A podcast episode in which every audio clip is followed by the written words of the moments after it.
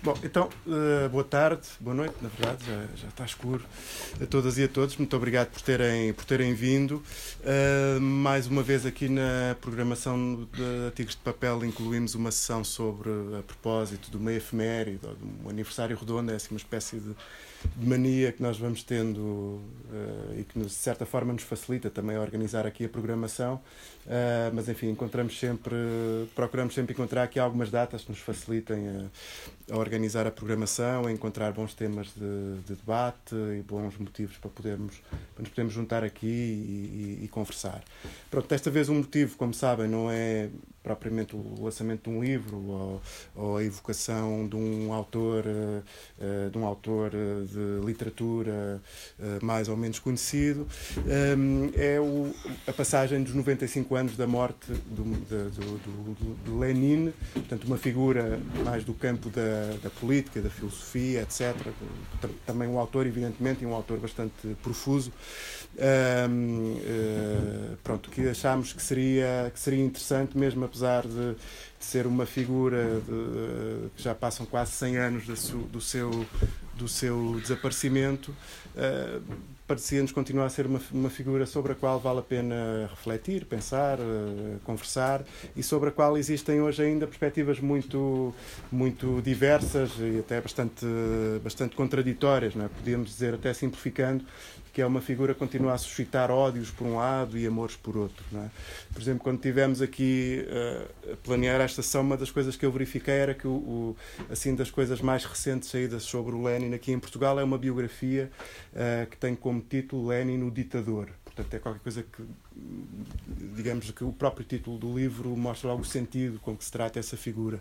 Por outro lado, continua a ser uma figura muito estudada e, e, e digamos, uh, continua a ser reivindicada também como, uh, como uma, um autor uh, inspirador e, enfim, e, seguido, quer por organizações políticas, por grupos de diversos tipos, mas também por estudiosos e académicos que continuam, continuam a estudar esta esta figura, apesar enfim, do, seu, de, de, do seu desaparecimento fazer, fazer já quase 100 anos e da, da revolução em que esteve envolvido ter a, terminado há praticamente 30 e, portanto, assim, por, por essas razões todas pareceu-nos que era que era uma figura interessante para, para, para colocar em cima da mesa e, e, e conversarmos.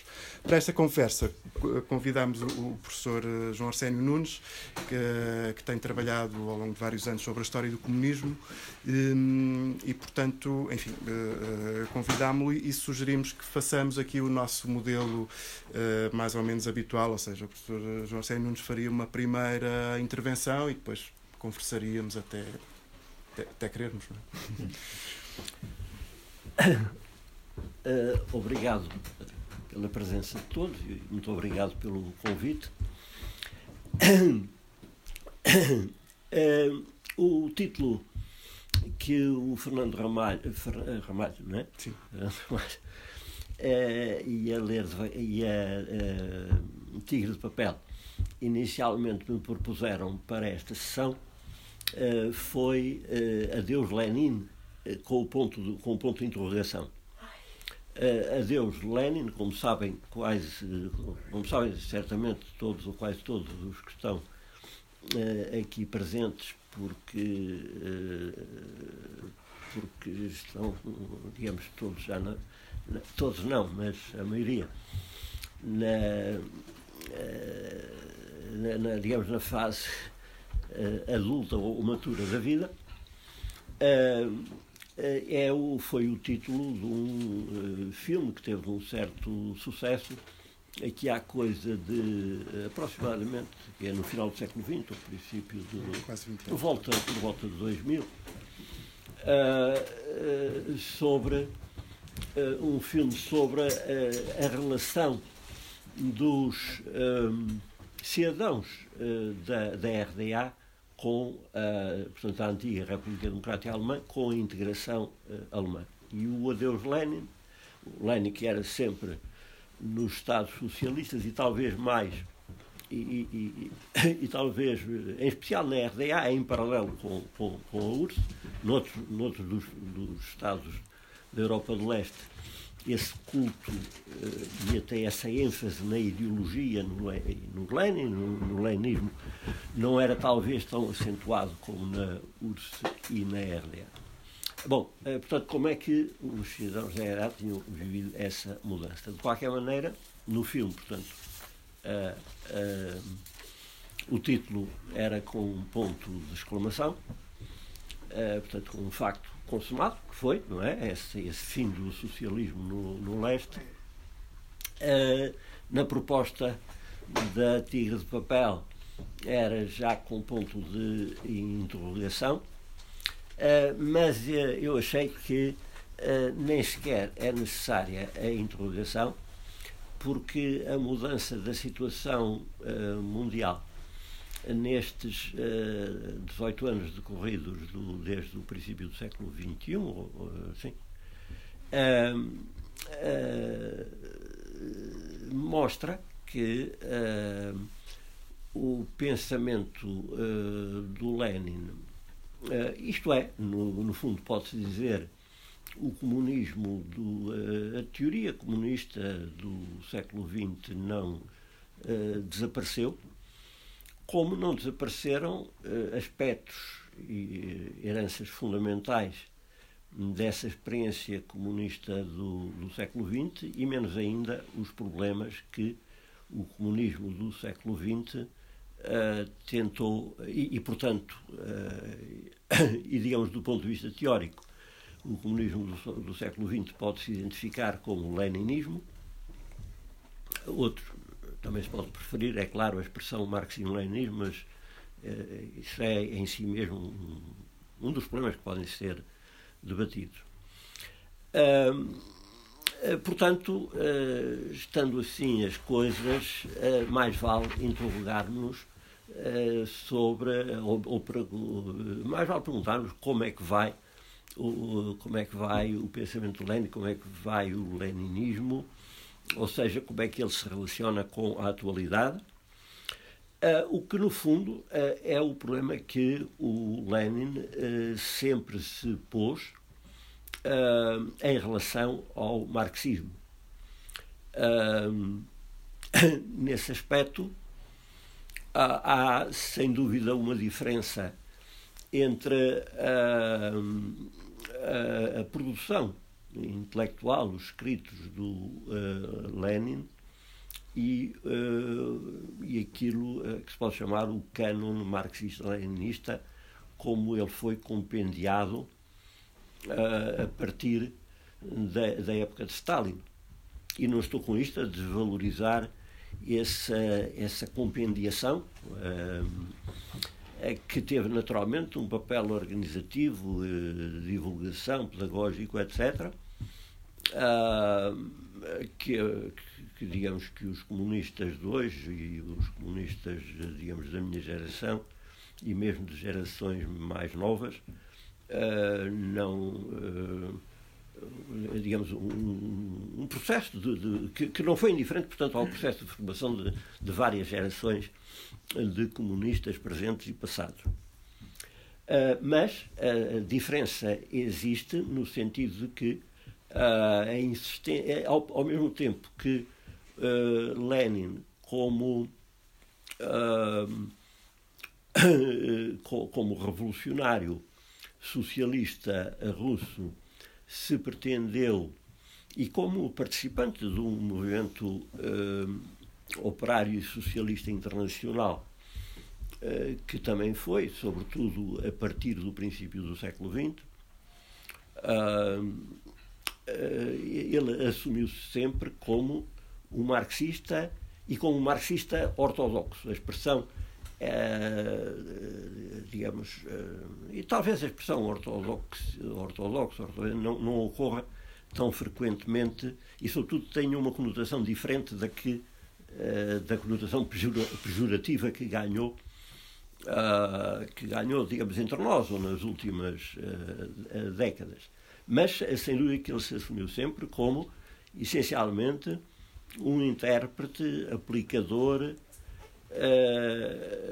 organizador do marxismo para as condições em primeiro lugar, as condições da Rússia e depois, na medida em que refletiu sobre problemas internacionais, e sobretudo no contexto da Primeira Guerra Mundial, também como um atualizador e, de algum modo, até um adaptador às uh, diferentes circunstâncias. E ele, naturalmente, e como, como líder primeiro de facção e depois como líder eh, partidário e como parte de um movimento internacional uh, de, com, com, uma ambição e com uma prática de uh, uma ambição de direção do, de massas, portanto nunca numa posição digamos ditatorial ou pelo menos que subjetivamente assumisse uh, essa essa certo. Vou, vou fazer o possível. Não, não, tenho, não, não há microfone não há. Não.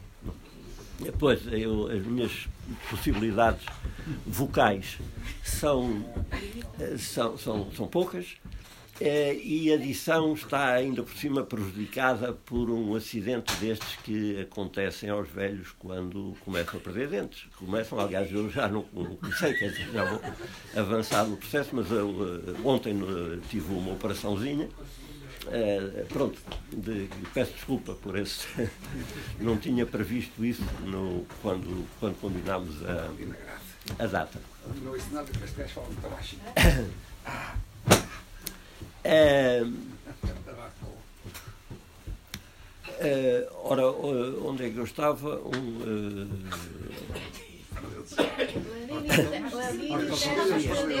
sim, não, está bem.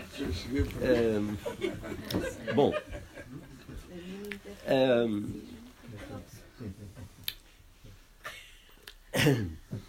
ah, um, exato. Portanto, ou, ou seja, digamos que os um, revolucionários dessa época, e portanto antes da, da, da canonização do marxismo-lenin, da canonização que se pode chamar stalinista do marxismo-leninismo, uh, assumiu com franqueza a, a, a, sua própria, o seu próprio esforço de criação e de, e de, adaptação. Ao passo que, de algum modo, a tal compendiação do, do, do marxismo-leninismo a partir da época de Stalin tendeu para uma homogeneização retrospectiva entre o, os escritos e as doutrinas do Lenin, como se tudo aquilo que ele disse e que, o, uh, que, que, os leninistas disseram, uh, que os comunistas, digamos, formados na sequência da Revolução Russa de 1917, disseram, estivesse já contido implicitamente nas doutrinas e nos escritos de, de Marx e Engels. Uh, portanto, quando eu falo em uh, leninismo, refiro-me uh, privilegiadamente aos escritos de, de Lenin e, e, e, dos seus contemporâneos e partidários, mais do que sem, sem, sem uma ideia de que haja uma necessária correspondência com uma interpretação como pura restituição do, do, do marxismo originário. Bom, quais são, uh, para não me alargar muito neste ponto, quais são os fatores que desde já determinam que realmente a, questão, uh, como vai Lenin, seja, seja, ainda, seja uma questão a pôr, seja de algum modo atual. Uh, a situação internacional de hoje é uh, já uh, claramente diferente daquela que de, da imagem do mundo que se pintava na, nos meios de comunicação e nas várias e na, na difusão, digamos, que teve lugar eh, nessa época eh, e que, em termos sumários, eh, dava conta de, de entrada num novo século que seria completamente diferente e do qual teriam desaparecido os problemas essenciais e os confrontos, as divisões essenciais que tinham marcado o século XX, designadamente o, com o fim da chamada Guerra Fria. Aliás, essa operação de anúncio de um novo século marcado pela indiscutibilidade, pela indiscutibilidade do capitalismo como sistema uh, mundial uh, e uh, simples expansão de, de, digamos assim, da natureza humana que, por seu turno, associada à ideia liberal. Portanto, uma identificação liberalismo, capitalismo, de algum modo naturalizada e estendida à, à totalidade do mundo, e que teria como tradução a, a, a projeção dos valores que na, nos Estados Unidos da América tinham tido o seu máximo expoente e, e daí também uma hegemonia americana uh, no mundo. Essa, digamos, evidência de, daquilo a que vários politólogos do, no princípio deste século uh, chamaram o novo século americano, designadamente alguns americanos, uh, essa evidência uh, é hoje inexistente, quer dizer, e a própria, a própria possibilidade da hegemonia americana é eminentemente problemática. Uh, diga, toda a política de uh, Trump, uh, mesmo que não, mesmo que possa ser, que tenha aspectos caricaturais e que possa e possa ser, digamos, improvisória, mesmo que não se não, não, mesmo que o Trump como tal e os, as correntes que ele se associam não vinguem, por hipótese, Uh, no entanto, ele traduz já de certa com uh, o, o, ênfase uh, nacionalista que é uma das características do, da, da política da, da, administração americana atual, de certa maneira, uma, um assumir da falta de, dessa hegemonia, quer dizer, de que ela não é dada imediatamente, que é qualquer coisa que uh, os Estados Unidos, uh, a partir de uma posição de predomínio, uh, designadamente militar, que continuam a ter, e também financeiro, uh, qualquer coisa que, que tem que defender como tal, no, digamos, centrados no seu interesse e não, de um ponto, e não como representantes evidentes de, um, de uma espécie de interesse mundial, como então se, se dava.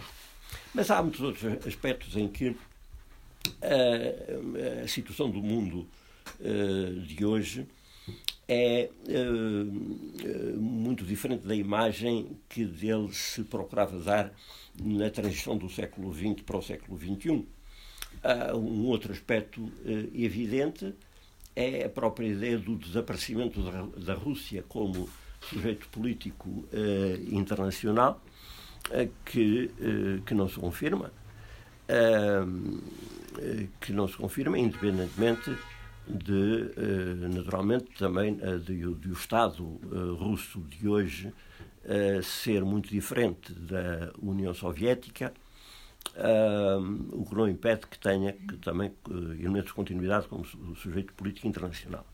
Depois há a questão da, da China, cujo crescimento e presença internacional, de, quer do ponto de vista económico, quer político, já se anunciava na transição do século, mas eh, continuou e se projeta agora uh, com, uh, digamos, a níveis uh, que não resultam só da, da expansão económica, e mesmo esse nível, dizer, os ritmos da expansão económica superaram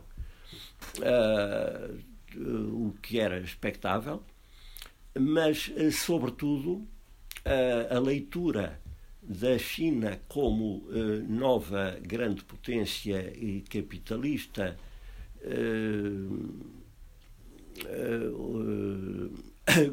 como nova grande potência capitalista e de algum modo homogeneizada, homogeneizada em relação às relações mundiais do capitalismo uh, está claramente posta em causa, porque,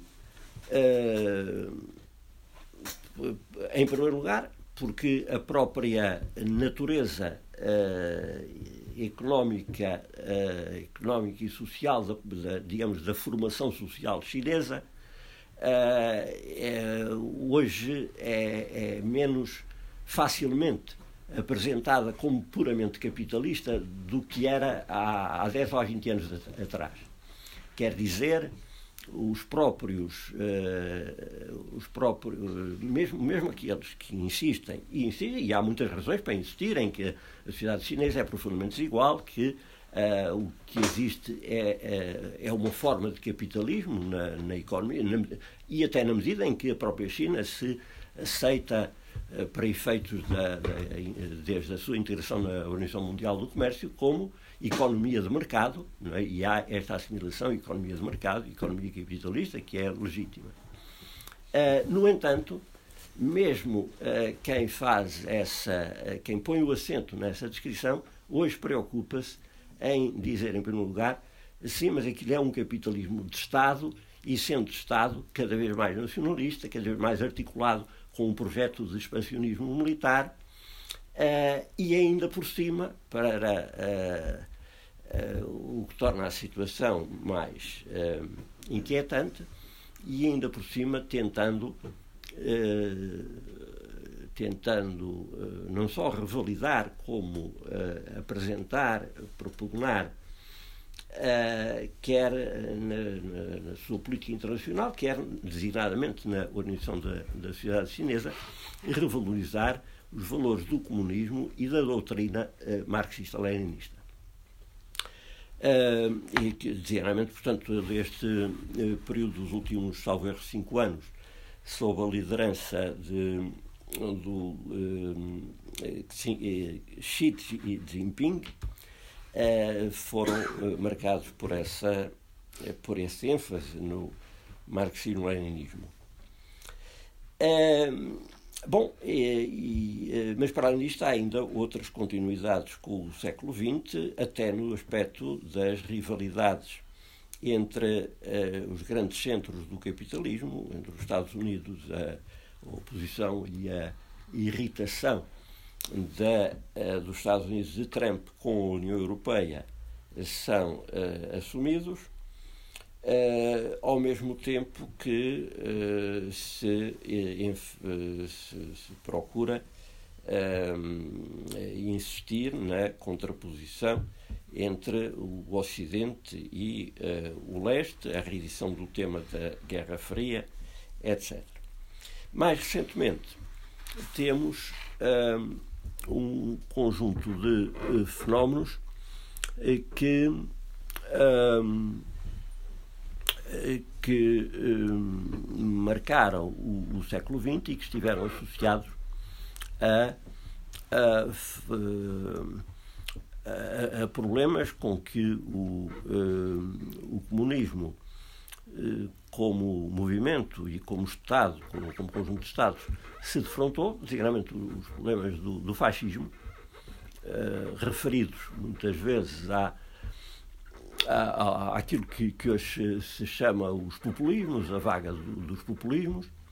Não estou com isto a assimilar esses populismos imediatamente a um fascismo, mas digamos o tipo de tendências, de, uh, de raízes sociais, de eh, projeção ideológica na sua articulação com o nacionalismo, eh, a própria heterogeneidade da composição social destes movimentos e tendências eh, e dos respectivos projetos de Estado tem, retoma, em muitos aspectos, características do, dos fascismos de entreguerras. Ao mesmo tempo que, por um lado, colapsou até, digamos, a um descrédito completo a perspectiva que, no, sobretudo na década, na última década do século XX, a social-democracia tentou apresentar ou vender, como se diz, de ser a legítima e definitiva herdeira dos ideais e dos, dos ideais e dos movimentos socialistas e, na, e, em particular na articulação deste projeto social-democrata com o projeto da União Europeia quer dizer, ligado nessa época a uma insistência em que a União Europeia era um conjunto de Estados de economia de mercado, capitalistas sim, mas sociais, determinados e organizados em função de um certo número de, de valores comuns, de um projeto de cooperação e, e do famoso Estado Social. A crise, a crise quase digamos, sem vergonha do Estado Social no, na, na Europa, sem vergonha, digo do ponto de vista das responsabilidades de que a social-democracia, os partidos social-democratas têm também nesse, nesse terreno, é, digamos, pôs em crise aberta essa, essa pretensão de, de, de um modelo com, com, uma, eh, com uma validade histórica universal, ao mesmo tempo que a própria, ao mesmo tempo, nomeadamente, que uh, a crise económica, a permanência da, da crise económica e a sua, e a sua tradução numa série de crises cíclicas está a pôr em causa a própria União Europeia como organização e acentuar tendências de fragmentação nacionalista. Eh, e, finalmente, como se tudo isto não bastasse, o, uh, o movimento operário uh, e a própria existência do proletariado. não vou dizer que o movimento operário não está numa crise profunda, porque está, e os movimentos sindicais também, mas os últimos anos têm mostrado, e em minha opinião, o próprio movimento dos uh, Gilets jaunes, eu prefiro dizer, em francês do que em português, porque a comédia de tradução de um uh, movimento de coletes amarelos em Portugal tinha um sentido completamente diferente. Uh, mas o movimento do, do Giro João, que está longe de ter desaparecido, embora uh, os meios de comunicação em Portugal não, não lhe deem relevo, eu penso que, pelo contrário, está num processo de, de consolidação. Uh, e, e, a meu ver, embora a, a, natureza social desse movimento seja Uh, tenha muito que se lhe diga, digamos assim, e requer, sem, sem dúvida, análises que eu não estou em condições de, de, de, fazer e que não, que não fiz, eh, que não, que não suficientemente, mas, que, mas isso não impede de considerar que, no essencial, há ali um problema de precarização e de eh, tendências de proletarização e, portanto, que é, nesse sentido, a, a emergência do movimento do trabalho contra o capital, que é aquilo que define o, o movimento operário.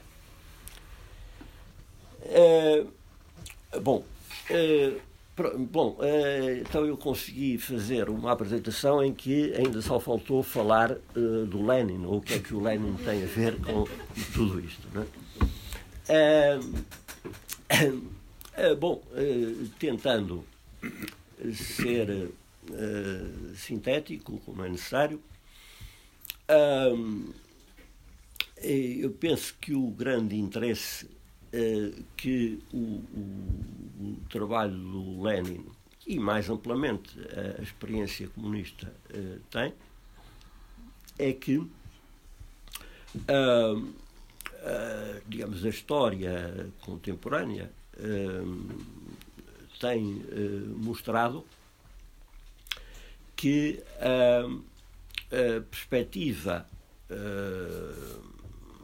até certo que era, que era essencial, a perspectiva originária do marxismo, de uma, eh, de uma extensão do eh, modo de produção capitalista que simplificaria e de algum modo homogeneizaria as, as sociedades, tendendo, portanto, à polarização, que é, que, é o, que é o essencial, embora não seja a única coisa, do retrato do desenvolvimento capitalista constante do, do próprio Manifesto Comunista de 1848. Mesmo o Manifesto Comunista de 1848 aborda outras coisas para além disso. E insiste na diversidade dos movimentos democráticos, insiste na necessidade de medidas de transição, uh, diferencia diversos uh, setores dentro das classes dominantes e dentro da própria. e, e, e enfatiza a existência da, da pequena burguesia, etc. Portanto, uh, não, não, não, não reduz o quadro à existência de duas classes, mas não há dúvida que aponta para uma tendência histórica de polarização das classes. Essa tendência, aliás, de polarização eh, não, não podia ser mais confirmada do que está a ser hoje, desgravemente, quando conhecemos os níveis inimagináveis, digamos que seriam inimagináveis ainda há meio século atrás e certamente, provavelmente inimagináveis para o, próprio Karl Marx e o Engels, uh, de polarização da riqueza, que é de algum modo também uma tradução dessa uh, polarização ou dessa tendência de polarização das classes. Mas uh, o que a história mostrou é que a, a, esta uh, tendência de proletarização não abole, mas pelo contrário se combina de formas muito diversificadas com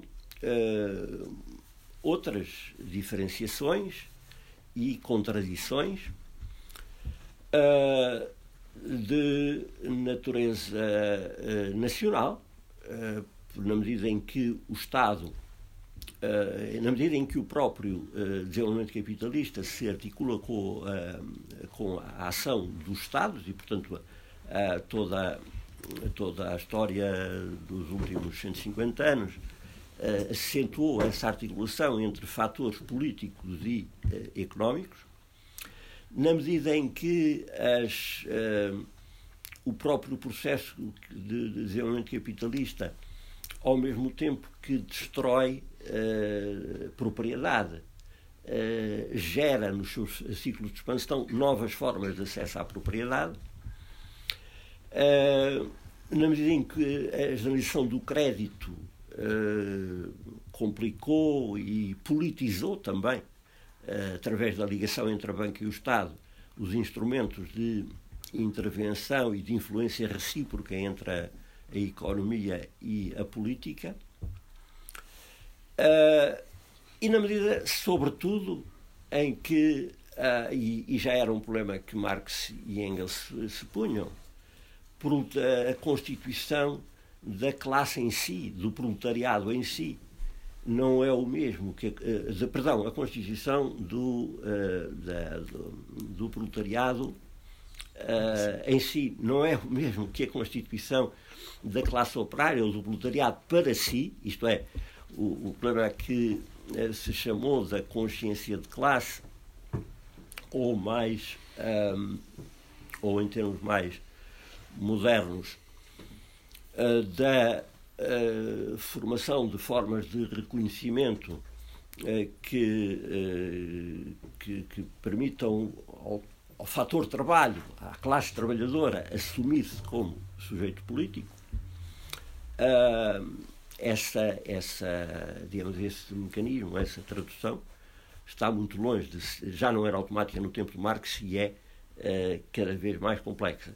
E ela articula-se com tais, os tais outros tipos de contradição, contradição entre uh, homens e mulheres, um tema, um tema recente, contradição entre nações, entre Estados, entre blocos de Estados, a relação entre as políticas nacionais e as relações internacionais.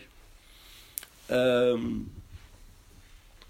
uh, em suma, um conjunto de, de problemas e de diferenciações, de desníveis, de diferenças de ritmo que uh, já nos meados do digamos já no segundo quartel do século XX, uh, levaram, nomeadamente o, o Gramsci, a, a, a, pegar no conceito de hegemonia para, para pôr este problema que hoje continua a ser absolutamente pertinente e urgente e que é justamente esse da digamos da estruturação de formas de ação, de organização e de projetos uh, ideológicos uh, que, uh, que, que, permitam dar que permitam traduzir os antigos os antagonismos sociais em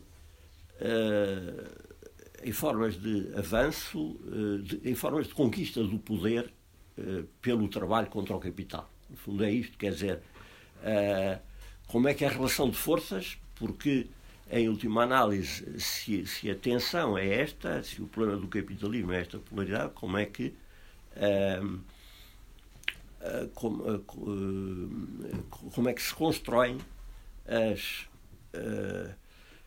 como é que se constrói socialmente os blocos capazes de encetar transformações sociais que ponham em causa a, a esse domínio uh, capitalista. Ora bom, uh, esta, esta ideia que o, o Gramsci uh, elaborou em condições difíceis, porque, como o essencial dos escritos dele, foi feito na, na prisão. mas que abrangeu realmente uma diversidade de campos que vão desde, uh, desde problemas filosóficos uh, aos da teoria política uh, e, e, e, e, da cultura, e sobretudo este aspecto, esse aspecto da cultura, da maneira como como a, a, as transformações eh, culturais se articulam com a organização das classes e o seu protagonismo na, na política, uh, essa, uh, esse trabalho não, não, é por acaso que uh, nos escritos do Gramsci faz sistematicamente referência ao conceito de hegemonia. Conceito esse que é, que é o conceito central da obra do Lenin. Uh, embora não seja uma invenção do Lenin, uh, era um, um, conceito e um problema que uh, já estava presente na, em trabalhos de autores como Kautsky, por exemplo, isto é, na, nomeadamente na social-democracia alemã do último quartel do, do século XIX. e que se reportava Uh, desculpa, mas o uh, problema que se reportava ao facto uh, da, uh, da diferenciação entre, entre, o, o, entre os níveis de desenvolvimento económico e a formação das classes sociais. esse problema já se punha na, na Alemanha do último quartel do século XIX, que uh, foi, o, na época, o Estado que conheceu o mais rápido e intenso processo de desenvolvimento capitalista e de organização da classe operária. Mas que, no entanto, não dispunha, uh, ao contrário do que tinha acontecido em Inglaterra e também em França, através de, de maneiras diferentes, das instituições da democracia burguesa que permitissem, uh, designadamente, eleições livres, liberdade de opinião, liberdade de organização, que permitissem à classe operária uh, emergente uh, traduzir a sua organização, as suas, as suas ideias e, e, os seus programas em representação política e, portanto, em possibilidades ou expectativas de transformação do, do Estado e da sociedade. Quer dizer, nomeadamente porque, isso é talvez pouco conhecido, e é, e é curioso que os partidos e, digamos, os, os chamados socialistas democráticos, os sociais-democratas, não, não, sei porque é que não falam desse aspecto heróico do, do seu passado, quer dizer, a social-democracia alemã, o SPD, viveu uh, 12 anos em situações de clandestinidade, numa situação de clandestinidade que podemos comparar, embora continuando a ter uh, a expressão parlamentar, isso é uma diferença realmente grande. Mas, uh, e, e uh, porque essa, porque, bom, isso tem explicações diversas, mas em muitos aspectos o grau de perseguição do, desses, dos, dos social-democratas alemães nessas, na década de 80, em especial, do século XIX, foi, foi, foi muito, muito intenso e, e, foi até uma escola de formação de práticas clandestinas que os, que os revolucionários russos, e designadamente os bolcheviques, uh, aprenderam e retomaram e, de certa modo aprofundaram, porque a situação na Rússia era ainda mais difícil desse ponto de vista. Mas, quer dizer, é, já, já a situação na Alemanha, e depois, de uma maneira muito mais intensa, na Rússia, essa discrepância entre a emergência de um movimento operário vigoroso. No caso russo, um movimento operário vigoroso, mas muito minoritário, na medida em que a maioria da população era camponesa a discrepância entre isso, a tendência histórica que a emergência desse movimento operário representava e a realidade de uma situação em que a maioria da população uh, ou não era proletária, no caso russo, ou por vários mecanismos uh, não, não tinha possibilidade de traduzir essa, o seu peso social em influência política, uh, levou justamente a colocar o problema como é que se constrói hegemonia, dito em termos mais gerais, como é que se constrói poder social, político e ideológico, porque hegemonia significa simplesmente a capacidade de direção, de um ponto de vista literário, é isso que a palavra significa, de um ponto de vista uh, literal, quero dizer, é isso que a palavra significa, uh, quando existem estas discrepâncias. Ora bem, esse problema é o problema central uh, dos nossos dias, porque justamente quer, porque justamente o, mecanismo da mundialização, ao mesmo tempo que homogeneiza, ao mesmo tempo diferencia, exclui. Portanto, é, é em si mesma contraditória. mas não é só um problema emergente da, da mundialização, quer dizer, todo o processo de desenvolvimento capitalista uh, polariza socialmente, mas ao mesmo tempo privatiza, privatiza as mentalidades, individualiza.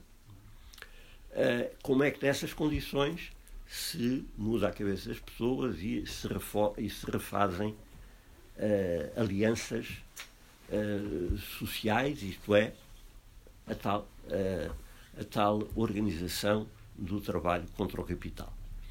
Uh, pronto, uh, é isso. Uh, quer dizer, e portanto, é, é, no fundo este o ponto de partida do, da intervenção de, de, de Lenin, designadamente,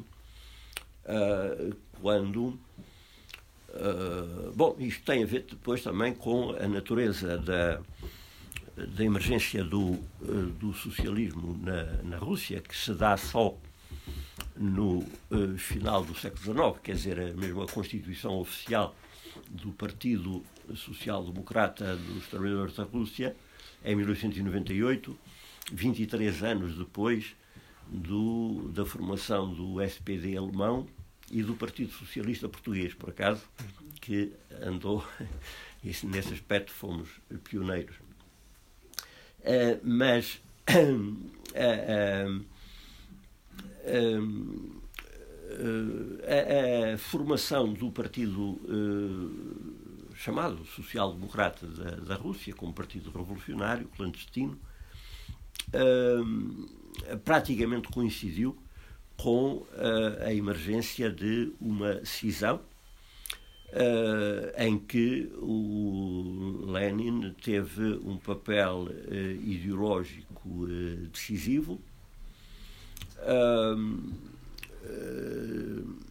E, e, em que desde a, a primeira intervenção, digamos, mais sistemática nesse, nesse, nesse processo de diferenciação e de organização, teve ao mesmo tempo que uma proposta política de, quanto ao, ao, tipo de partido de organização, ao mesmo tempo que uma intervenção ideológica, quer dizer, uh, uma intervenção, digamos, filosófica, que é a obra central nesse aspecto é o que uh, chama-se O que Fazer, uh, foi publicada em 1902, e, um, e é um livro que põe um grande ênfase nas uh, questões da uh, ideologia, da difusão da consciência uh, e, da, e, da, sua assimilação no movimento operário. Em suma, portanto, desde essa obra que a insistência no facto de que o desenvolvimento dos movimentos sociais não é imediatamente idêntico à sua formação como protagonistas políticos uh, capazes de protagonizarem uh, soluções revolucionárias ou alternativas de sociedade, para usar um termo genérico mais moderno, essa, esse traço é, desde aí, muito presente. E as, eh, e, as várias fases da, e, e, com isso vou concluir as várias as fases mais significativas da intervenção de Lenin são permanentemente marcadas pela consciência destas discrepâncias e a vontade de lhes dar respostas concretas. É, e elas são que diz respeito à natureza da eh, participação e intervenção do socialismo e do movimento operário na Revolução Democrática Burguesa de 1905. Uh, uh, depois, uh, os debates no, no, no, período de que sucedeu ao esmagamento da Revolução de 1905. E finalmente a questão, uh, finalmente não, mas uh, depois a, a, posição perante a Guerra Mundial, com a recusa não só da, do nacionalismo, do, do patriotismo, entre aspas, a que sucumbiram os partidos social-democratas, mas, mas sobretudo com a formulação da proposta de transformação da guerra da guerra imperialista, da guerra da Primeira Guerra Mundial, portanto da guerra em curso, em guerra civil revolucionária. Isto é, a possibilidade e a necessidade de converter a guerra em revolução. E finalmente, e é o problema que precede a Revolução de Outubro, mas que de algum modo se, se exprime também, ou, ou, com que ele se confronta também na sequência da Revolução de Outubro, uh, o, o, problema de dar à, à Revolução, à Revolução de 1917, não é? que, tinha, que tinha de algum modo ocorrido espontaneamente como fruto da revolta de, das massas, de, de um conjunto de classes sociais contra a guerra e contra o czarismo, como é que a esta revolução espontânea se dá uma solução em termos de alternativa de poder político. Sendo que essa proposta, a proposta leninista, não, uh, não era à partida de uh, simples substituição da revolução democrática pela, pelo socialismo. A, consciência da, do atraso russo, da impossibilidade de uma socialização da produção de um momento para o outro, estava muito presente no uh, pensamento do Lenin. E é um problema que ele equaciona nos escritos dessa época. Uh, uh, no, se, no entanto, ele é o principal autor e responsável da proposta de tomada do poder pelo partido bolchevique, é porque essa, essa, na conjuntura concreta, era a única forma de, de liquidar as estruturas do, do Estado czarista que a, a, burguesia liberal, a burguesia, digamos, emergente da Revolução de Fevereiro de 1917 não tinha liquidado e era incapaz de eh, liquidar e de assegurar, portanto, uma alternativa de, eh, de, poder social e político baseada na aliança operária eh, e camponesa.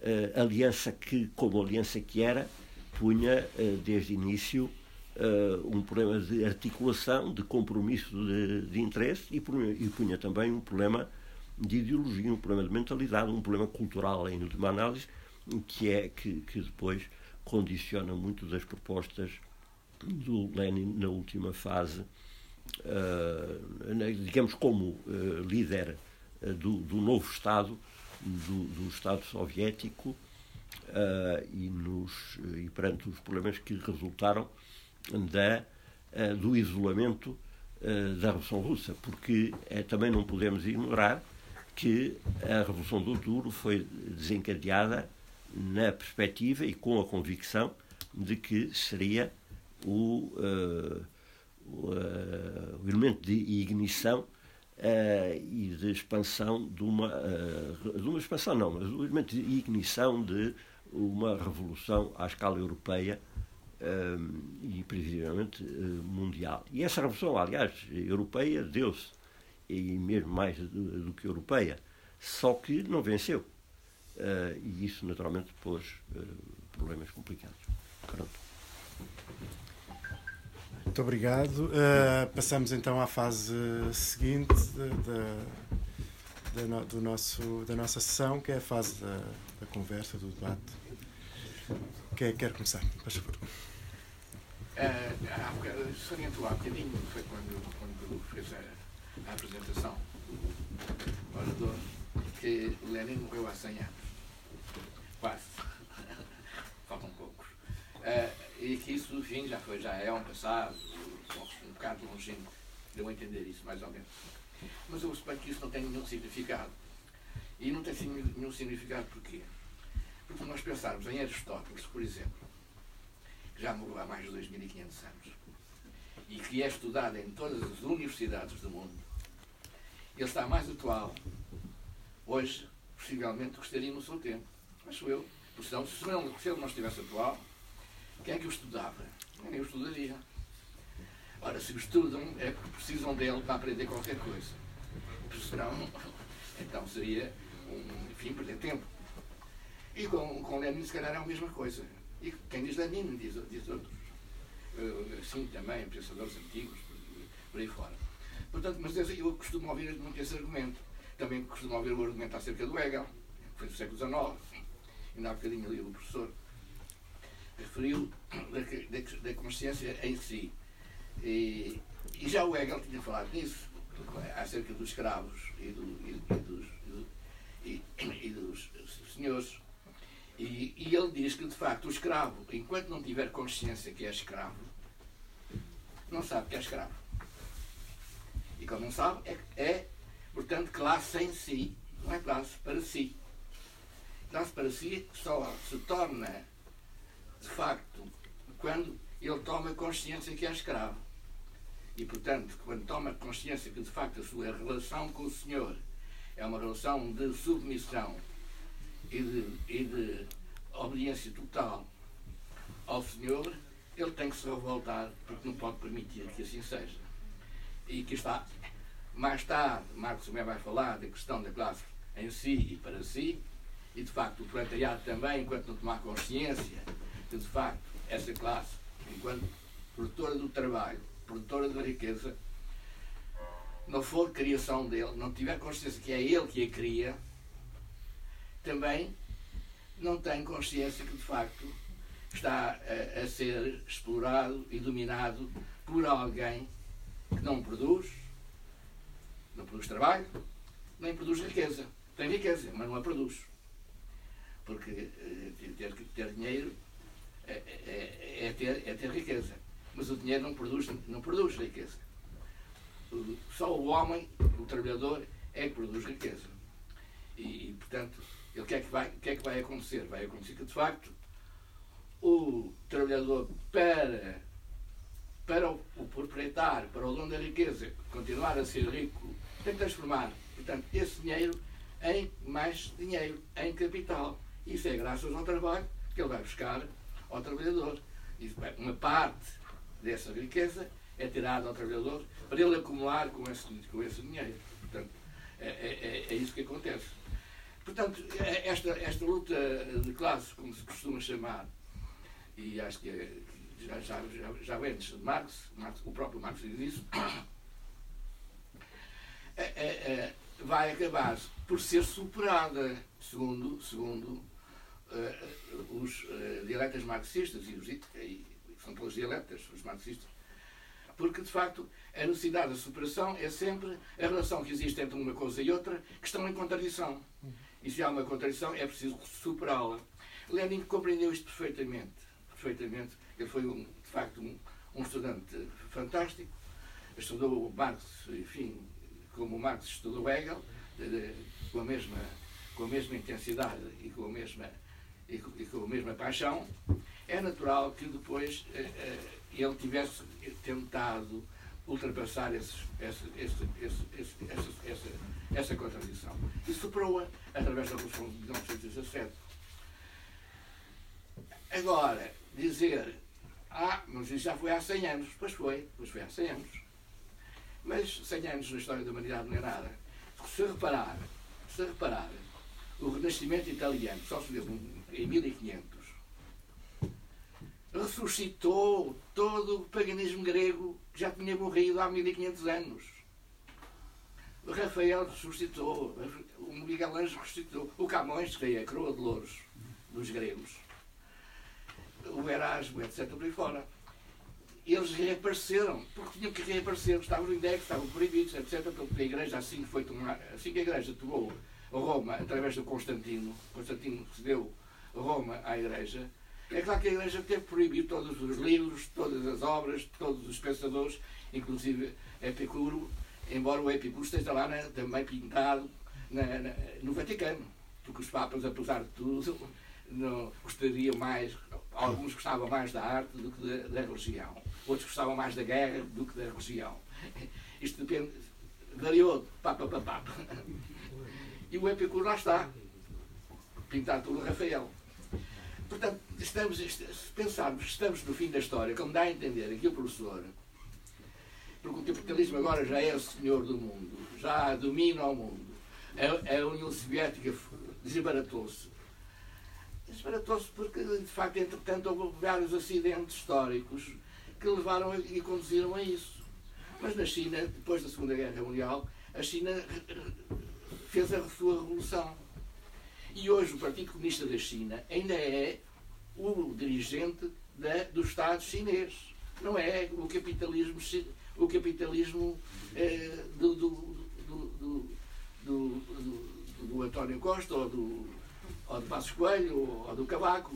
Não, não, não. É, é ainda uh, o, o, comunista Li Ping que está a governar e é, o, e é o, o Partido Comunista que é governante da China há uma grande diferença. Apesar da evolução económica ter caminhado de acordo com outros, outros, outros métodos e outras formas para avançar mais depressa.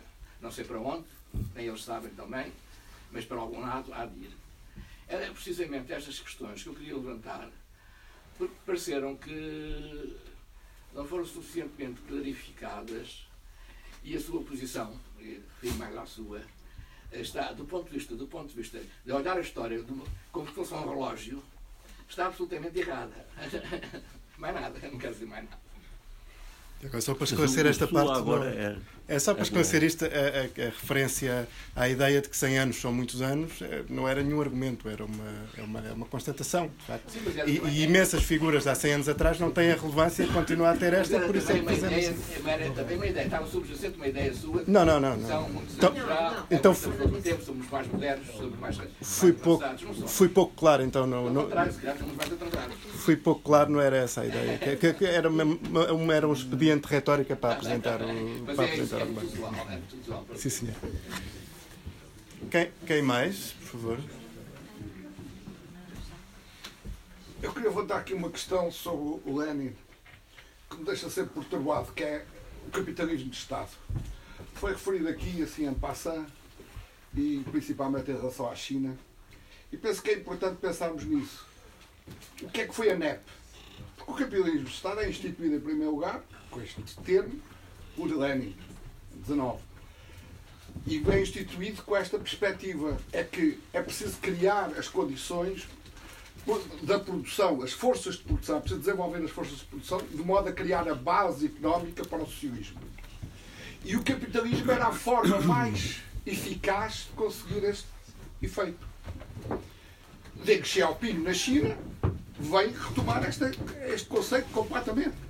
Portanto, o capitalismo de Estado da China, de alguma maneira, não, não se pode ser isolado desta perspectiva da NEP do Lenin, que é atual. Portanto, esta é uma questão atual do Lenin.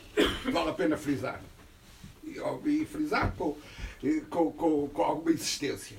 Isso perturba porquê? Porque o Lenin, quando vai desenvolver isto, e veio o Snapman e essa gente toda, foi buscar, desenvolveu os, apareceram capitalistas efetivos, que depois são combatidos por Stalin e, e pôr-lhes o sarampo, que foi um caso sério. Mas, portanto, esta lógica deixa de ser perturbado. Mas a China, para onde é que vai? A China é um país capitalista, como tu disseste. É um país capitalista? É, sem dúvida. Com capitalismo de Estado, como também disseste, sem dúvida. Para onde é que isto vai? Não sabemos. Eu, pelo menos, não sei. Mas há um aspecto que é importante. Quando se fala da social-democracia e do Estado Social, há uma coisa que é muito importante e que não foi referida, que é há uma deslocação completa hoje da produção de bens materiais para o leste asiático. Isto é uma evidência. A globalização, efetivamente, trouxe este lá. Hoje a China produz mais de 50%, por exemplo, do aço, que era um indicador base para, para sobre, sobre o desenvolvimento do capitalismo. O país que produzisse mais aço era o país mais desenvolvido. Hoje não é esse já o indicador, obviamente, mas a China, porventura, é hoje, é hoje já o país que produz mais bens materiais. Ou seja, as forças de produção principais hoje, na base do Lenin, a produção de mais-valia, digamos assim, com a força de trabalho, está a ser feita na China e no Oeste Asiático. O que nós temos hoje no Ocidente é, digamos, aquele, o fluxo monetário que aparece lá é a mais-valia que é deslocada deste, desta zona para o Ocidente. Porque nós, portanto, não estamos a produzir riqueza.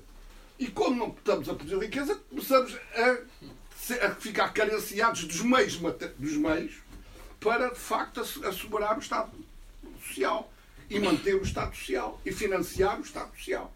Nós, neste momento, estamos a financiar o Estado Social com os, os fluxos monetários que vêm. Não, e, em muitos casos, não correspondem a uma produção de riqueza, de facto, no Ocidente. E esse é o grande problema que enfrentamos hoje.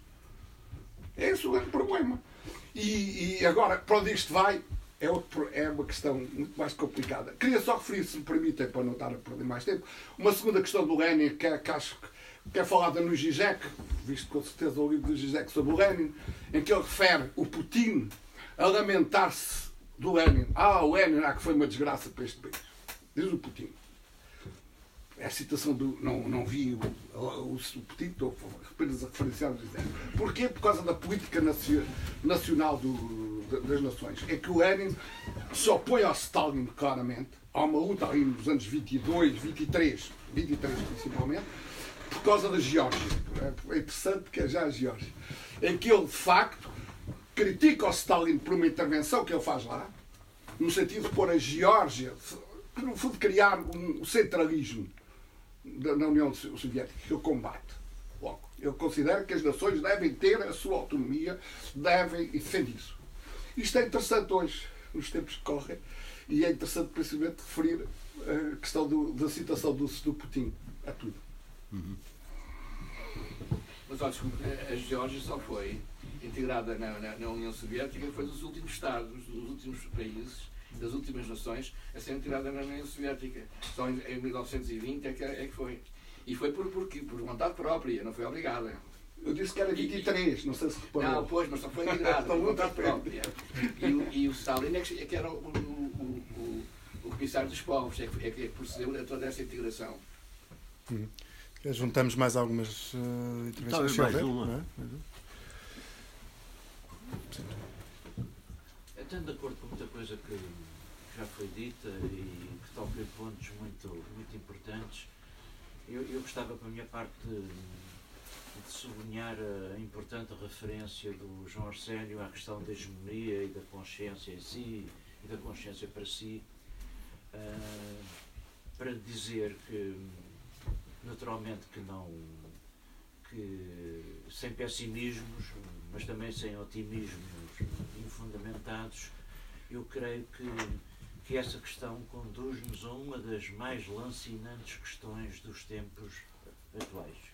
Quer dizer, acho que, que não é pessimismo referir que, desse ponto de vista da consciência de classe, que o capitalismo e o imperialismo conseguiram fruto da concorrência de diversos fatores, obter assinaláveis vitórias no decurso do período, sobretudo depois do período da Segunda Guerra Mundial.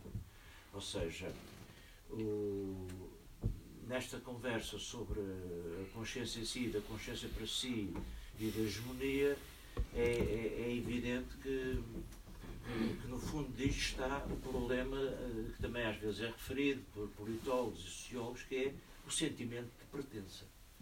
Ora, se há coisa que foi abalada eh, nas últimas muitas décadas foi o, sentimento de pertença da própria classe operária. Não é apenas o problema de, das crescentes ou quase gerais tendências de sindicalização que têm, têm um efeito eh, devastador, eh, não é apenas o problema de que também a evolução do capitalismo trouxe diferenciações sociais e segmentações sociais muito diversas, e, e, nem sequer neste, neste problema eu nem, nem dou muita importância ao problema de saber se a classe operária uh, está a diminuir numericamente ou não. Até pode estar.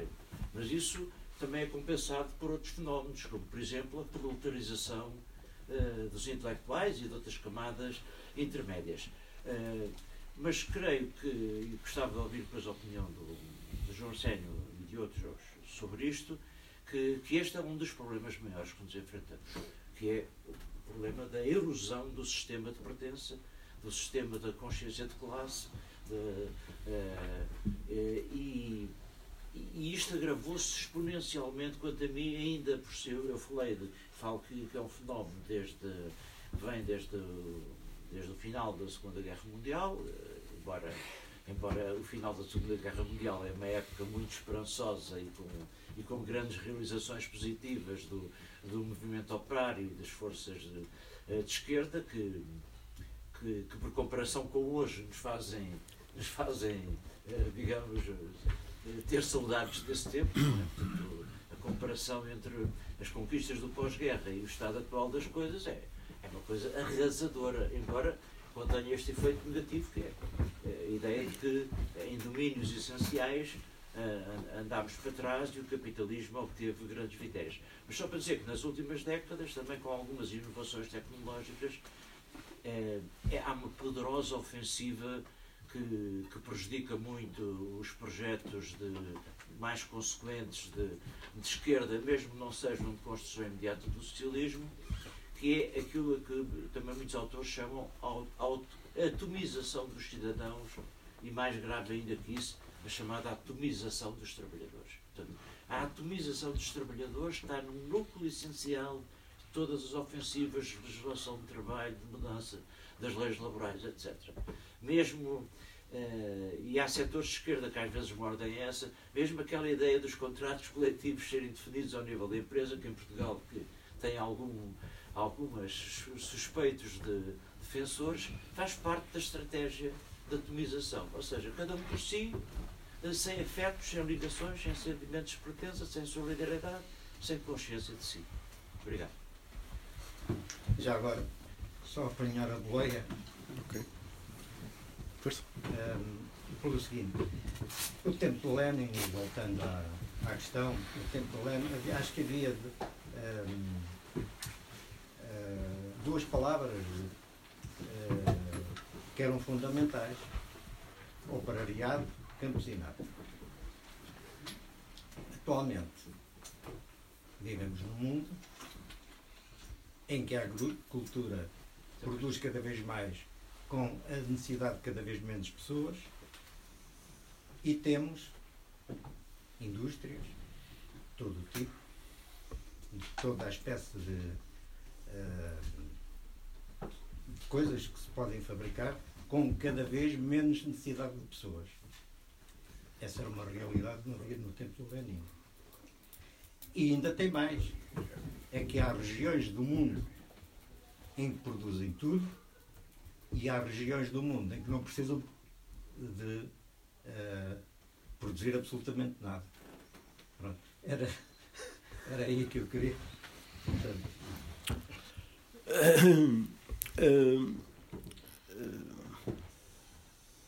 bom, eu não, não, tenho, não tenho muito para, para dizer, mas pegando aqui pelas, pelas últimas intervenções, aliás, a sua liga-se diretamente aos problemas postos pelo Vitor Dias.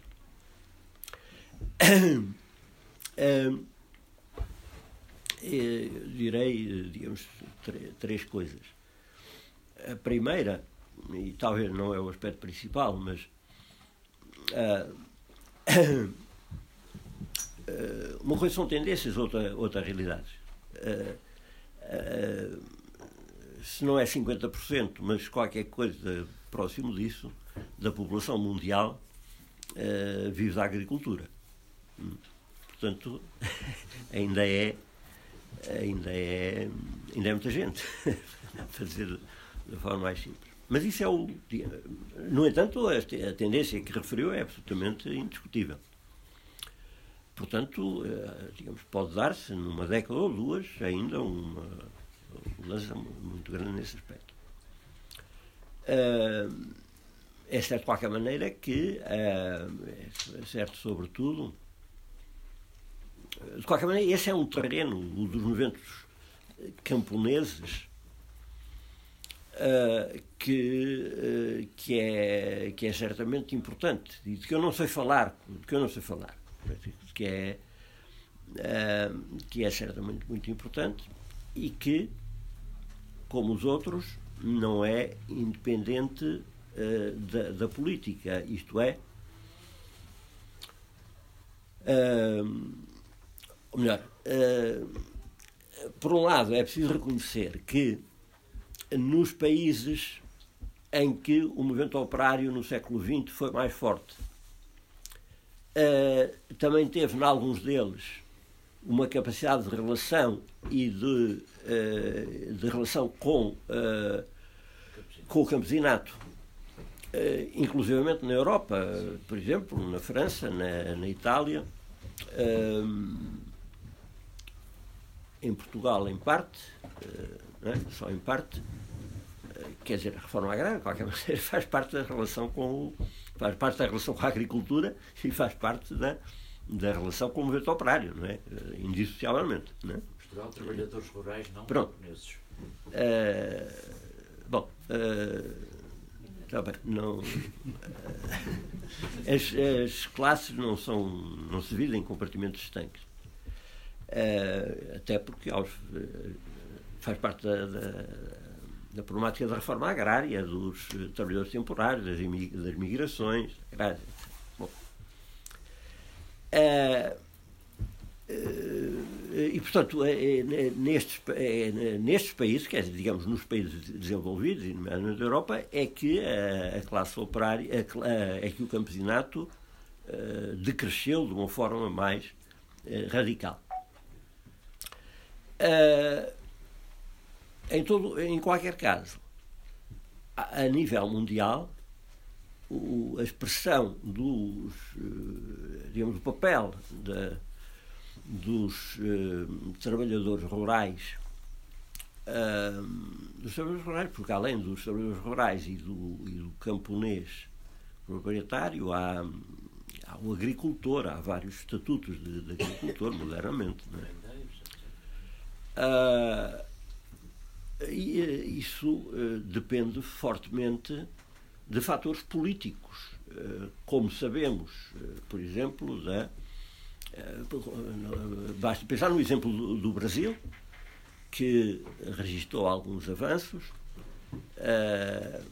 e, que, e, que, e, que, ao mesmo tempo, hoje, por força da mudança das eh, condições políticas, é uma das primeiras, é um dos primeiros alvos, digamos, da, uh, da, da, da, reação, da, reação social recente.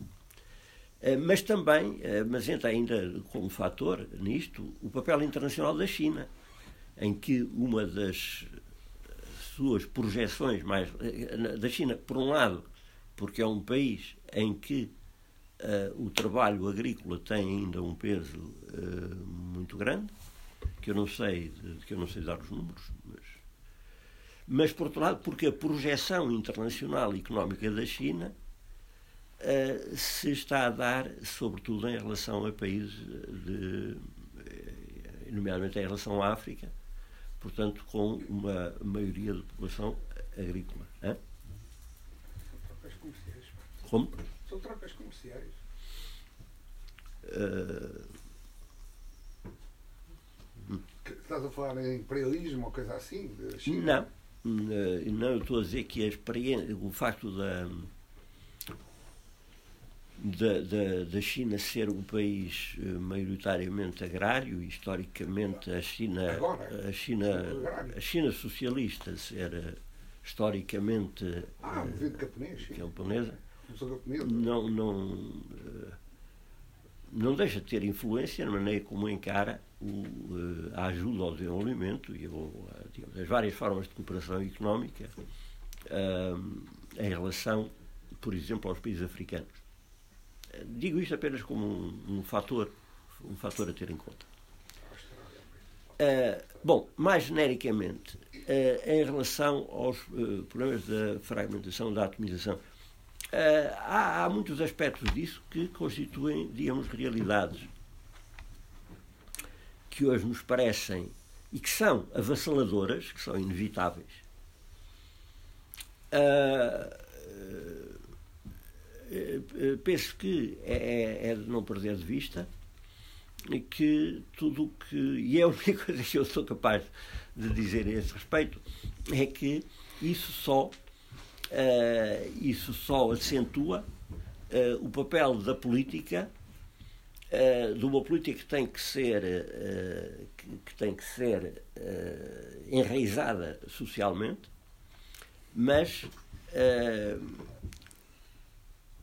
mas em que não em, em, mas, eh, mas que transcende, digamos, as ou que nunca se limita uma portanto, uma ação política que nunca se pode eh, limitar uh, à própria base social em que uh, enraiza. Ou dito por, outra forma, não é pelo facto de um partido uh, comunista ter predominantemente uma base de trabalhadores urbanos eventualmente até uma maioria de reformados, como, é, como acontece em muitos partidos comunistas, não é, é isso que pode inibir o ter uma política dirigida a, a, a soluções que eh, justamente organizem, contenham, dirijam uh, e, e, e, sobretudo, propiciem, portanto, novos processos de socialização, de cooperação,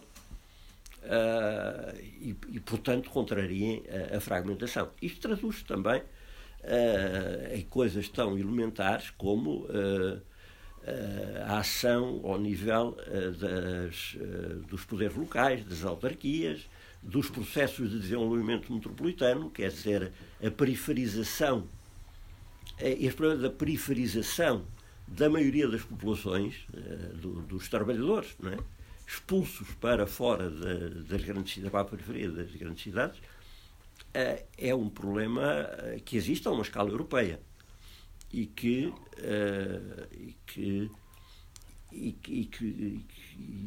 e, em que é preciso considerar, por um lado, a dinamização de movimentos sociais, de que, por exemplo, agora os Gilets jaunes que eu referi são uma expressão, uh, digamos, que, que, eu acho que, pode e deve ser muito valorizada, uh, mas em que, por outro lado, os instrumentos de intervenção política, ao nível parlamentar, das autarquias, etc., e, e da, da, da, política económica, digamos, uh, também têm um papel importante a desempenhar.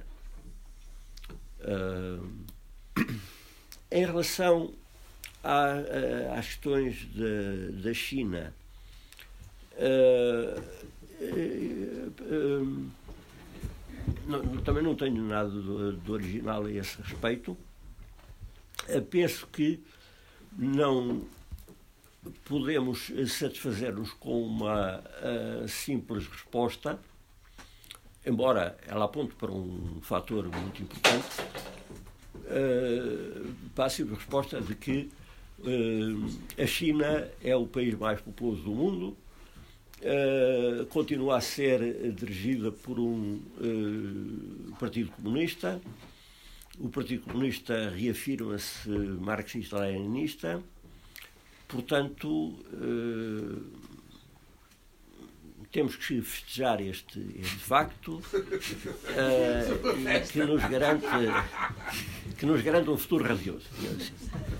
Seria, uh, seria, digamos, traduzir para as condições contemporâneas um tipo de expectativas, de projeções uh, comparável ao que existiu um, no, um, em muitos setores, nomeadamente da intelectualidade ocidental de esquerda, e da esquerda em geral, em relação à União Soviética da industrialização uh, do, do, dos, anos, uh, dos anos de Stalin e, de, de certo modo, todo, todo o desenvolvimento soviético desde, desde os anos 30 até se entrar no período da chamada estagnação dos anos 70.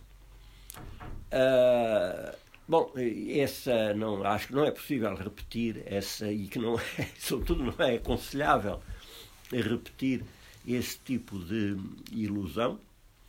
Uh, e graças a Deus uh, o, uh, o Partido Comunista da China não procura isso, de certa maneira até adverte em relação a esse tipo de ilusão, quando insiste em que uh, tem o modesto objetivo de construir uma sociedade moderadamente próspera. Eu não, agora não recordo exatamente a fórmula que eles usam no, no programa aprovado no último congresso, décimo, não sei se é o décimo nono, o que é que é. Uh, uh, portanto, a construir até ao fim do século XXI um socialismo, um socialismo moderado, pro, uh, uma sociedade de prosperidade e bem-estar. Uh, quer, a China quer, em 1949, festejar os 100 anos da Revolução Chinesa. Em 2049. 1900, 2049, desculpe. 1949 foi, Exato. Foi, e eu estava a pôr no fim do século, tem, tem toda a razão. É, é, portanto, é no meado do século, é, sim. É, é 2049, é. 2049 exato, exato. os 100 anos da Revolução com uma grande, com uma grande celebridade e com grandes surpresas. Sim. Já está preparado. Sim, sim, sim. é, sim, e, e, é verdade também. E é verdade também que nos últimos tempos tem havido uma certa, uma certa evolução do discurso chinês em que a modéstia dos objetivos já não é tal, talvez tão grande como era há, há uns anos atrás. Bom, mas, de qualquer maneira, portanto, a, a China insiste nesse aspecto uh, de que não é um país socialista desenvolvido. Uh, agora, se é. Uh, desculpa, atribuo uma frase: a China é um país capitalista. Bom, eu disse a China é um país capitalista do ponto de vista económico, na medida em que se define como economia de mercado. Uh, e economia de mercado é, como Lenin dizia, indissociável da tendência para o capitalismo. Agora, saber se é um país Agora, eu não estou com isto a dizer que é um Estado capitalista, o que já seria uma afirmação diferente com, com outro conteúdo político. Uh, uh, portanto, uh, eu vejo as coisas um bocado mais até ao invés, isto é, aquilo que a China será depende. depende desculpa, a formulação eu tenho consciência de que é ridícula. Mas depende dos trabalhadores de todo o mundo. Uh, quer dizer, uh, a, a, a, transformação do, do, mundo, digamos assim, uh, de, depende de, daquilo que daquilo que os trabalhadores conseguirem organizar. Os trabalhadores, naturalmente, com a tal consciência socialista de que falava o. ou, em primeiro lugar, com uh, os trabalhadores uh, impulsionados e animados da tal consciência socialista de que falava o que fazer, que, eu, que é, de certa maneira, o princípio do, do leninismo. mas, quer dizer, eu penso que. penso que é isso, quer dizer, que há aí uma que, ao mesmo tempo que o reforço da posição internacional da China, afirmação internacional da China, é um fator positivo para, digamos, no combate ao imperialismo, portanto, positivo para a esquerda, uh, mas uh, o destino da China não é independente e, em certo medida, depende do, das lutas sociais uh, em todo o mundo. Não, Quanto, a, quanto à Geórgia e ao.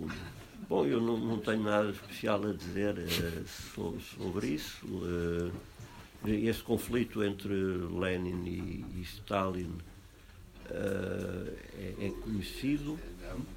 Problema da política nacional não tem a ver com a Geórgia. É o problema da política nacional, o papel das nações. Sim, Portanto, é, é um anti-imperialismo, se quiseres. Ou seja, o Lenin sim, já exato. não era, não se pode acusar o Lenin de ser um, uma, uma sim, personalidade, de ser, de ser, imperialista neste aspecto, nesta lógica. Sim. É basicamente isso. Eu também não, não conheço, a, digamos, a, não conheço suficientemente o, o, o problema para ter uma opinião uh, própria. Uh, Pronto, é, é, verdade que o Lenin estava diminuído nessa fase. Fisicamente. O, o, o, Stalin conhecia bem, mas também não. Quer dizer, não, isso implica, de facto, ter uma opinião sobre o conjunto da política das nacionalidades do Stalin e da União Soviética na sua história, não é? Que é uma política complexa. Também não se pode uh, dizer que a política stalinista uh, foi de imperialismo russo, porque não, não, é, não é isso. Quer dizer, é, é evidente que as tendências de centralização do poder, uh, mas em, em, muitas coisas, aliás, na, na economia da União Soviética. Após a morte de Stalin, imperialismo foi, foi o bombardeamento de de Budapeste.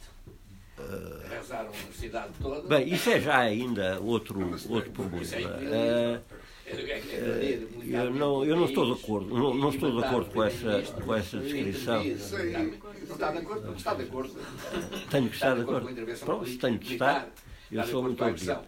Em 68 também na Checoslováquia, em 61 foi construído um muro fascista, completamente fascista, pela, em agosto de 1961, pela, só em 61, porque a guerra acabou em 45, e em 49 e em 50, os cidadãos de Berlim transitavam livremente de leste para oeste, uns trabalhavam em oeste e moravam em leste, outros era ao contrário, e outros estavam numa escola de leste, outros estavam na escola de, de oeste, conforme queriam, e nunca houve problemas com isso. Nunca houve problemas com isso. Nunca houve problemas? Não, não, nunca houve. O, uh, houve telecomunicações. Sabe que é que construíram um muro? O, Sabe o qual foi a razão?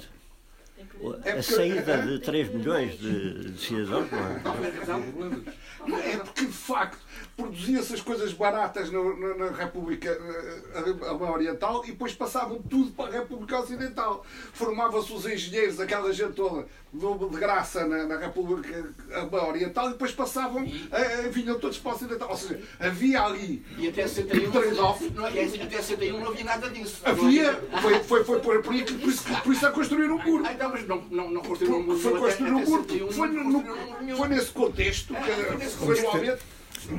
Vamos tentar manter alguma ordem, desculpem lá, Pequenos senão não, pequenos nos- foi aqueles que construíram o muro. Não é por causa, não é por causa da, da mudança de política. 15, Havia um homem, pequeno 15, problema, 46, que era aquelas mas crises em que cada- estavam tanques soviéticos frente a tanques eh, russos em Berlim.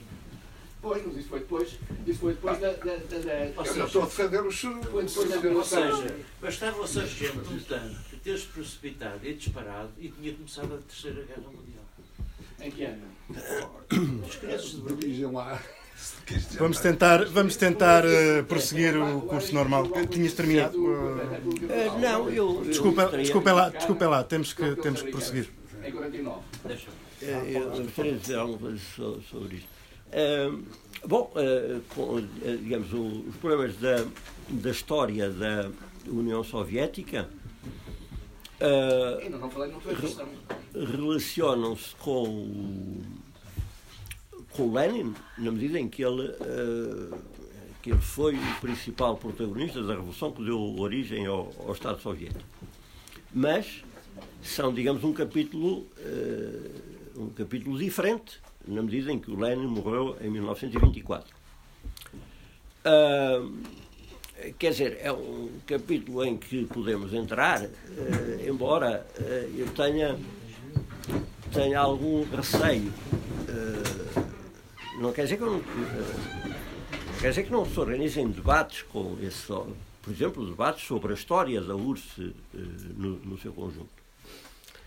Tenho um, certo receio só no sentido de que o tipo de reações espontâneas e de alguma maneira eh, rápidas que, que, que essa temática em geral eh, gera, eh, digamos, não problemáticas, eh, leva muitas vezes que as pessoas se limitam a repetir as suas convicções sem que, portanto, tenhamos a oportunidade de aprofundamento dos. com, com prejuízo da, da, da possibilidade de aprofundamento dos conhecimentos. Ah, digamos, ah, o- o-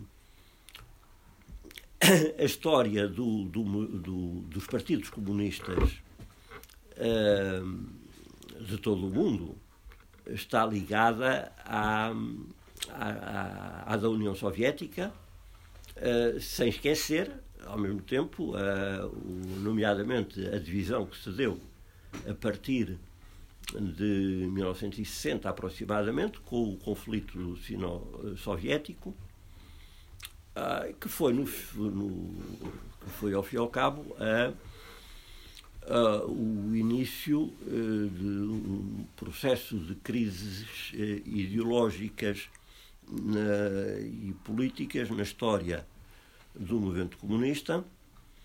ah, pronto, cuja, cuja. Pois, mas, Como é que é dizer? Quando se fundou a União Ó senhor, não interrompa, não interrompa. É, é só- só- Não interrompa porque é não, não faz bem. Então, Estou eu aqui a tentar, a tentar pensar alguma coisa e encontrar formulações que sejam de alguma maneira comunicativas. A Finlândia e a Polónia quiseram ser independentes. Senhor, eu não continuo com a, com a conversa nesse termo. Jugoslávia, também, quando acabou a Primeira vou- Guerra vou-me Mundial, embora. quis sair. E a Áustria também quis sair. Olha, vou-me embora. Vou- vou- O senhor fica à vontade. Obrigado. Não se perde nada,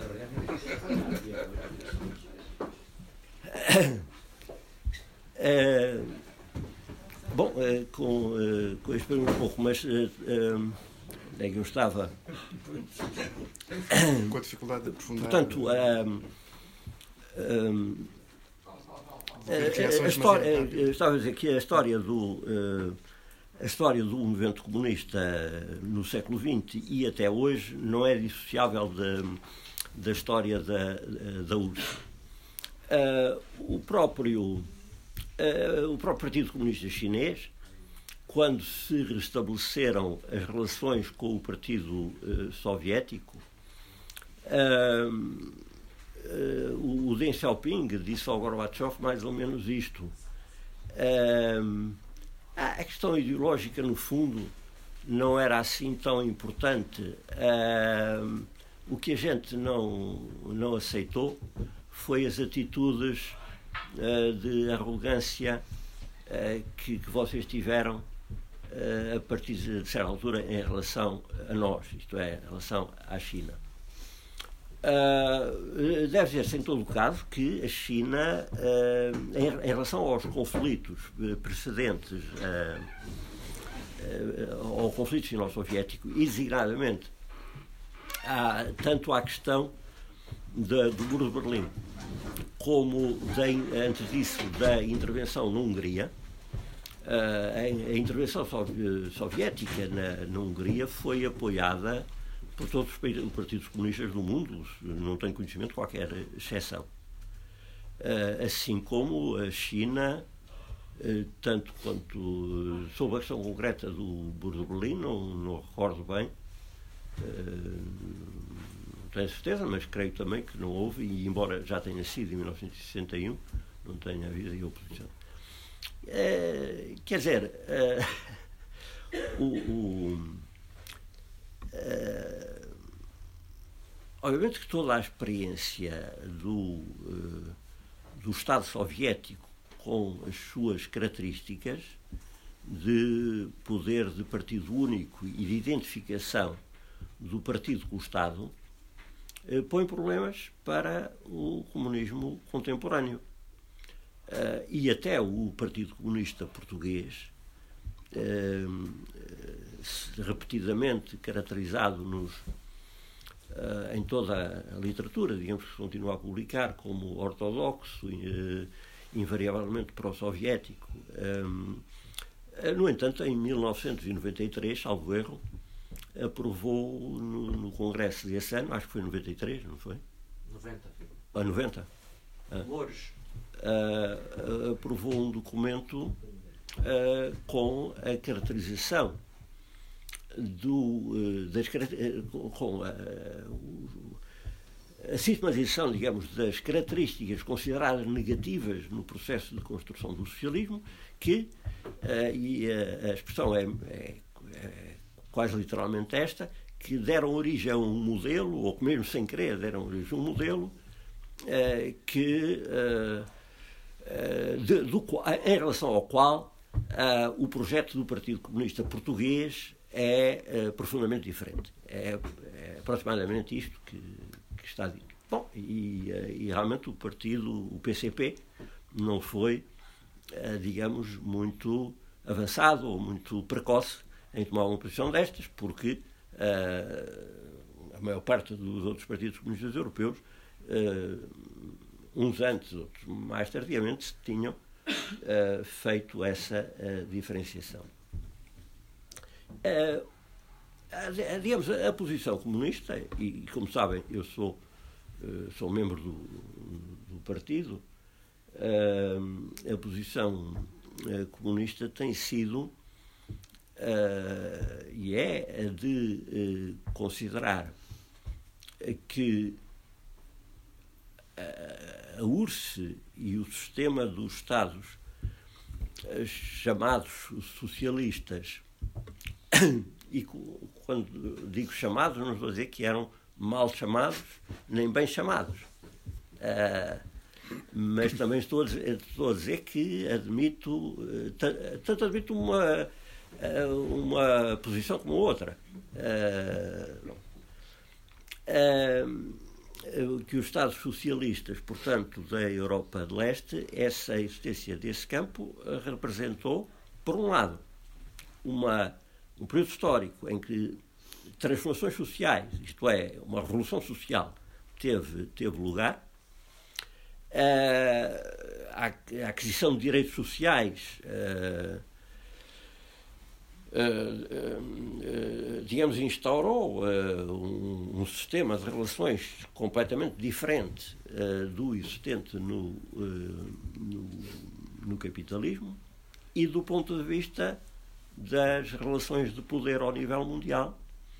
Uh, representou um contrapeso à, ao, ao, ao, imperialismo capitalista. Uh, uh, que, foi, que foi de grande importância, designadamente no apoio à, às lutas de libertação, digamos, ao conjunto dos processos de descolonização. É esta, portanto, a, a posição básica e é nesse sentido que, uh, que o PCP uh, eh, apoiou, como uh, portanto, todos os partidos comunistas apoiaram a intervenção na Hungria em 56, todos, tanto quanto eu sei, mas aí não, não tenho uma certeza absoluta em relação à China, mas apoiaram o muro de Berlim de 61 e muitos, entre os quais o PCP, mas não, como se sabe, o Partido Comunista Italiano, uh, e agora não me estou a lembrar do francês, o francês também não apoiou a intervenção na Checoslováquia, pois não, em 68. Pois. Portanto, há vários, e, e, digamos, começa aí um processo de uma certa fragmentação do movimento comunista, porque a última conferência verdadeiramente internacional dos partidos comunistas, em que, aliás, a China já não estava presente, se não me engano, foi em 1967. E a Albânia já não, já não a China e a Albânia já não estavam. Uh, pronto, quanto à minha opinião uh, pessoal uh, sobre esses acontecimentos, geralmente Budapeste não se tem suficientemente em conta. Digamos que eu pendo para, para apoiar a intervenção soviética, que foi custosa, que, que fez muitos mortos, Uh, deve ter-se em conta que um terço dos mortos uh, foram do lado uh, das tropas russas, das russas e alguns húngaros, etc., da, daqueles que defendiam o Estado, o poder comunista na, na, Hungria. O que mostra o nível de armamento da, da, revolta e digamos, e o sacrifício que teve de haver também do lado, do lado comunista. Uh, quer dizer, porquê é que propendo a? Porque uh, a Hungria foi um dos Estados fascistas colaboradores do Hitler na, na Segunda Guerra Mundial. O, peso do, do fascismo era, era grande. Portanto, é evidente que houve uma série de motivos. aliás, a União Soviética quase esgotou é que uh, a União Soviética tentou de facto esgotar uh, os meios de, de, negociação. E a certa altura as tropas uh, soviéticas, aliás, tinham-se afastado. E só voltaram quando, quando houve realmente movimentos que atacaram até fisicamente, quer dizer, as sedes do, do partido, os dirigentes, etc. Eh, portanto, eh, em 56, eh, para mais que com, com portanto, a, a, intervenção na Hungria sucedeu imediatamente ao 20 Congresso do Partido Soviético, quer dizer, ao princípio da, da destalinização. E também tinham ocorrido, aliás, revoltas que não. revoltas, quer dizer, um princípio de uma evolução, assim, revoltas na, na Polónia, que uh, o governo do Gomulka uh, conseguiu resolver. Portanto, também na, a URSS podia ter intervindo também na Polónia e não, e, não o fez. O, o problema resolveu-se por si. Uh, quer dizer, naquela altura, tolerar uma revolução anticomunista, chamemos-lhe assim, na Hungria era, era um problema de, que podia ter posto em, em, em crise todo, todo o Bloco do Leste. Quer dizer, uh, nesse sentido.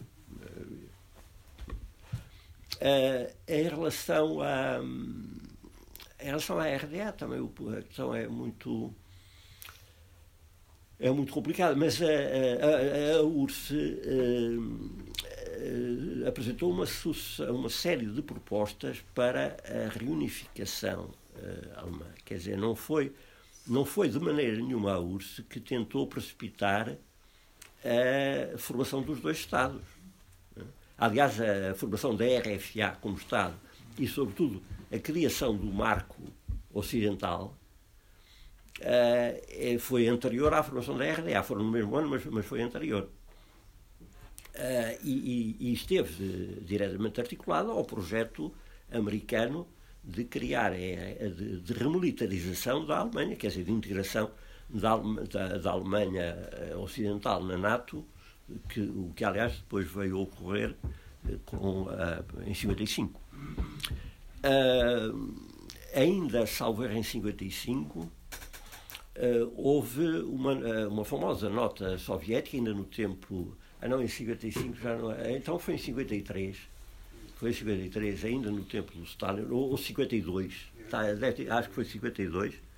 Uma famosa nota soviética com uma série de medidas de, um, para um, a reunificação da Alemanha na base de um estatuto de neutralidade. Estatuto de neutralidade que, aliás, funcionou com êxito na, na Áustria. Os soviéticos uh, saíram da Áustria, que tinham ocupado na sequência da guerra, mais cedo do, do que se previa, porque justamente esse estatuto foi, foi garantido. Uh, essa nota soviética foi, foi ignorada completamente, quer dizer. Uh, pronto, portanto, quer dizer, penso que este facto tem, tem algum interesse. Uh, uh, e, não, e não sei porque é que não se conversa pacatamente sobre, sobre coisas. Muito bem. Uh, bom, a não ser que alguém tenha ainda alguma intervenção, alguma questão, alguma questão a colocar, se calhar caminhávamos para, para terminar, agradecendo mais uma vez terem vindo. Muito obrigado também ao João Arsénio Nunes por ter uh, aceito este nosso desafio. Obrigado. E obrigado.